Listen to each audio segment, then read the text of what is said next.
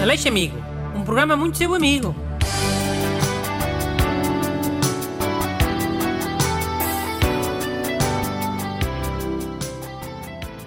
Bom dia. Cá estamos para mais uma edição do programa que tem sido muito vosso amigo. É o Aleixo Amigo. E hoje, para ler os vossos pedidos de ajuda, está cá o ajudante amigo Renato Alexandre. Yeah, boas people. Hoje o tema é namorados. São duas cartas sobre cenas com namorados. Hum, então andar com isso, mas é. Senão depois não dá tempo para as duas. Ok, a primeira é da Inês Vaz. Olá, caro Dr. Bruno e colegas. A minha mãe e o meu namorado fazem anos no mesmo dia. Como é uma relação recente, não dá para juntar os aniversários. Para além. Pera lá, pera lá, pera lá, pera lá. A Inês acha que o namorado ia querer fazer o jantar antes com a mãe dela? Já, também não percebi. Cara, agora estou a imaginar o namorado da Inês Vaz e os amigos dele no restaurante, com as amigas e as tias da mãe da Inês Vaz. Depois a cantarem os dois os parabéns. Fô, coitado. Já, lol. Mas deixa acabar a carta da Inês então. Para além disso, a minha mãe e o meu namorado moram em cidades diferentes. Como faço para resolver e estar com os dois? Obrigada. Super simples, ó Inês. Estás com a tua mãe no dia de antes dela e com o teu namorado jantas depois, no sábado na sexta a seguir. Eu tenho um namorado no dia de anos. Fica sozinho. Pá, vai para os copos com os amigos dele. Acha que ele se importa? Fica todo contente. E tem que aproveitar agora.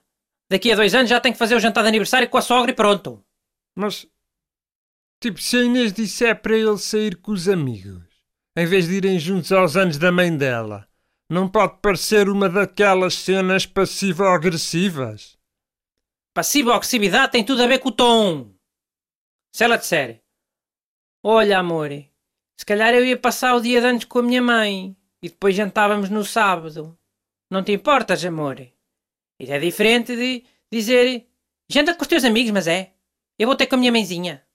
Família é família, diverte. E há, nota-se bem a diferença. Aliás, nem é preciso tanto.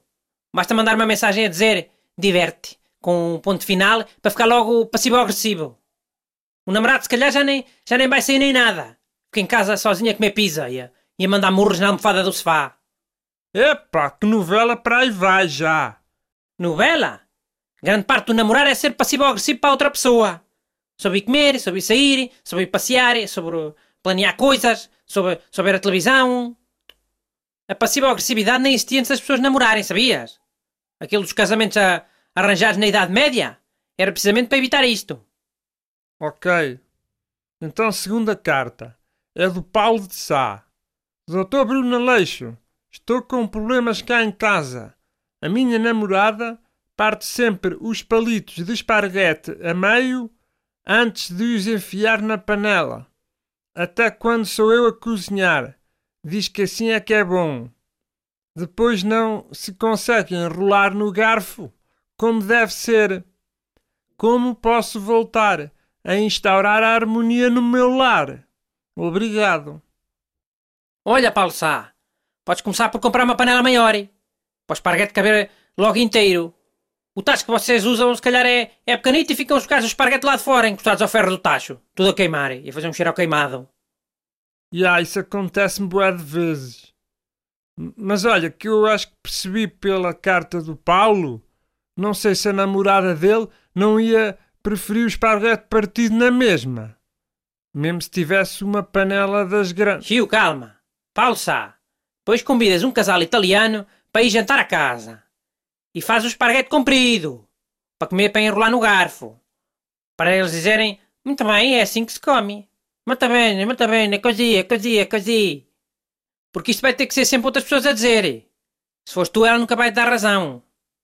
Oh, e onde é que ele vai arranjar agora um casal italiano para ir lá jantar? Pá, basta ser um burro que tenha estado em Itália. Em Erasmus ou assim, um, um desses calhares que gosta muito de falar da sua experiência. Não se arranja um, um nada desses? É o que mais para aí agora. Man, mas olha que a namorada pode achar que eles combinaram a cena. E ainda vai fazer pior. Pá, se fizer pior, o Paulo Sá que se vingue da namorada. começa a comer sushi com garfo e faca.